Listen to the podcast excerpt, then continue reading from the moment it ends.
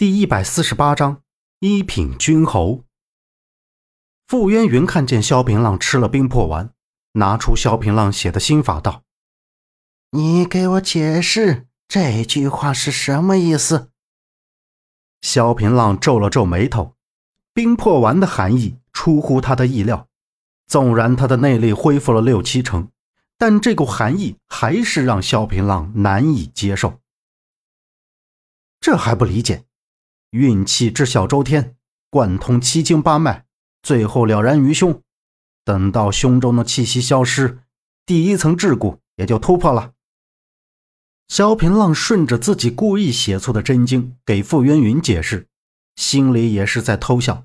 若是这份假的一仙内功能让这个魔头练到走火入魔，这才是百年不遇的大好事，也省得他动手了。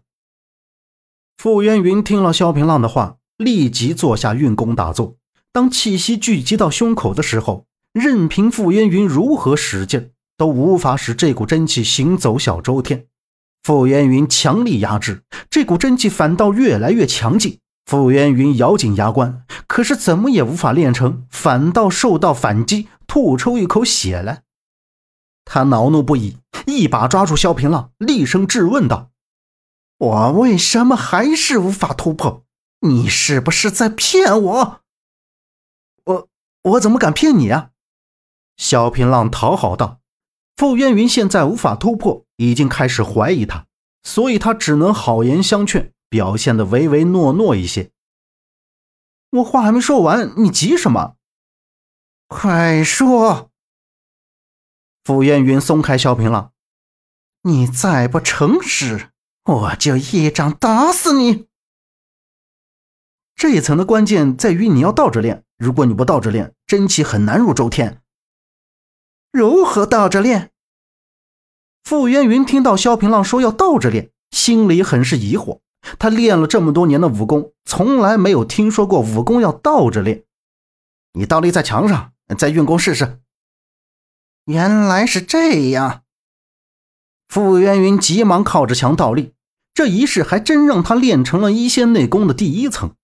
傅渊云赶紧使用，他运功一瞧，发现还真有一股舒心的气流在体内流走，他多年积攒的毒素也得到了一丝缓和。这一线内功当真是绝世内功，好武功，怪不得莫尚云不教我，原来他真的怕我比他强。莫尚云，我要你看着，你一辈子的心血都将被我学来。而且还是你的徒弟教我的，哈哈哈！傅渊云是异常的高兴，一仙内功是他这一辈子都想得到的武功，如今马上就要大功告成了。算你识相。傅渊云练成了第一层，便转身离开。萧平浪趁傅渊云走了，赶紧坐下运功。约莫半盏茶的时间。萧平浪呼出一口浊气，站了起来。这冰魄丸毒效虽大，但也抵不过万古噬神丹。我用一些内功，完全可以化解。这婆娘居然真的练成了第一层，真是走运。萧平浪自言自语的骂着，他赶紧练功，赶着时间恢复功力。第二天，信南雍得到孙大脚的消息，一品堂的人将要来到苍头门歇脚。得到这个消息，众人都大惊失色。一品堂是西夏朝廷第一堂，里面都是西夏的顶级高手。虽说一品堂在三十年前丢了易筋经，受了灭门的重创，但是如今战事将起，西夏仁宗李仁孝重组一品堂，封柳淳风为一品君侯。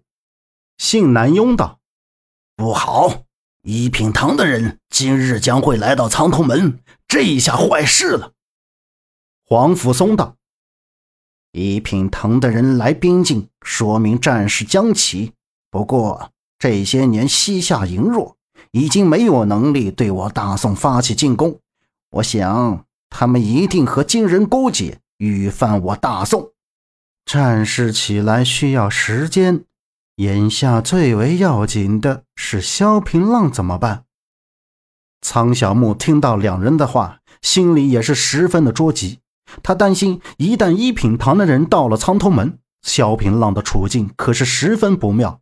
他受了伤，也服了冰魄丸，这些都是致命的。南宫子月道：“没办法了，我们必须抢在一品堂的人到苍东门之前将浪哥救出来。信大哥，我们装成苍东门的人，由孙大脚将我们带进去。”姓南庸道：“事不宜迟，我们只能这么做了。”孙大脚送来苍通门的衣服，几人换上。孙大脚道：“苍通门的人脸上都有蝎子印，这可怎么办？”这好办。南宫子月微微一笑。当初萧平浪通过易容术蒙混出城，南宫子月也学了几招。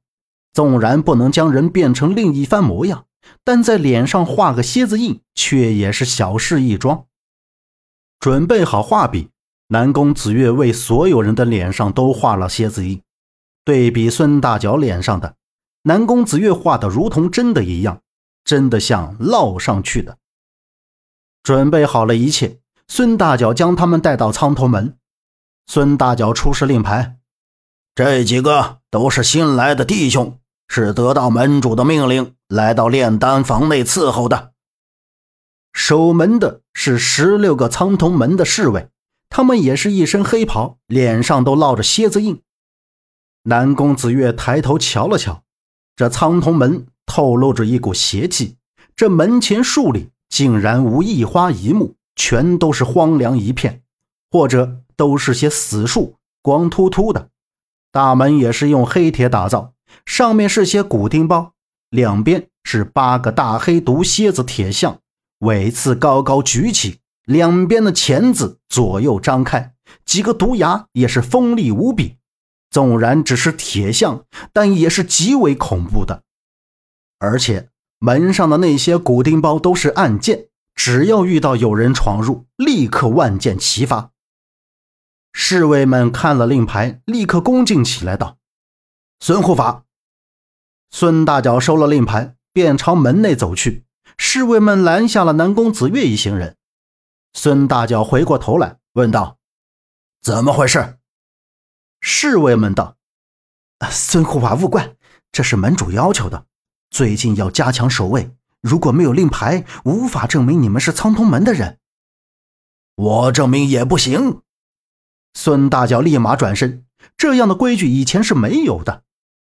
侍卫们微微欠身道：“啊，这是门主吩咐的，任何人都必须遵守。孙护法。”请见谅。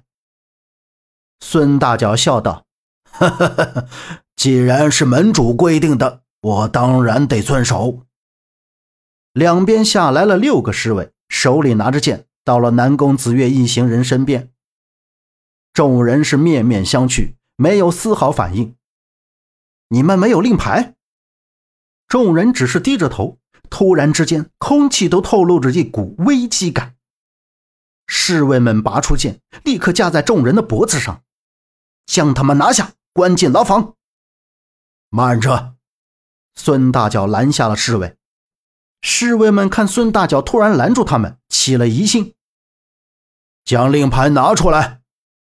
侍卫们看到拿出来的令牌，仔细的检查了一遍，道：“孙护法可以进了。”孙大脚道：“嗯，辛苦了。”便领着众人进了苍铜门。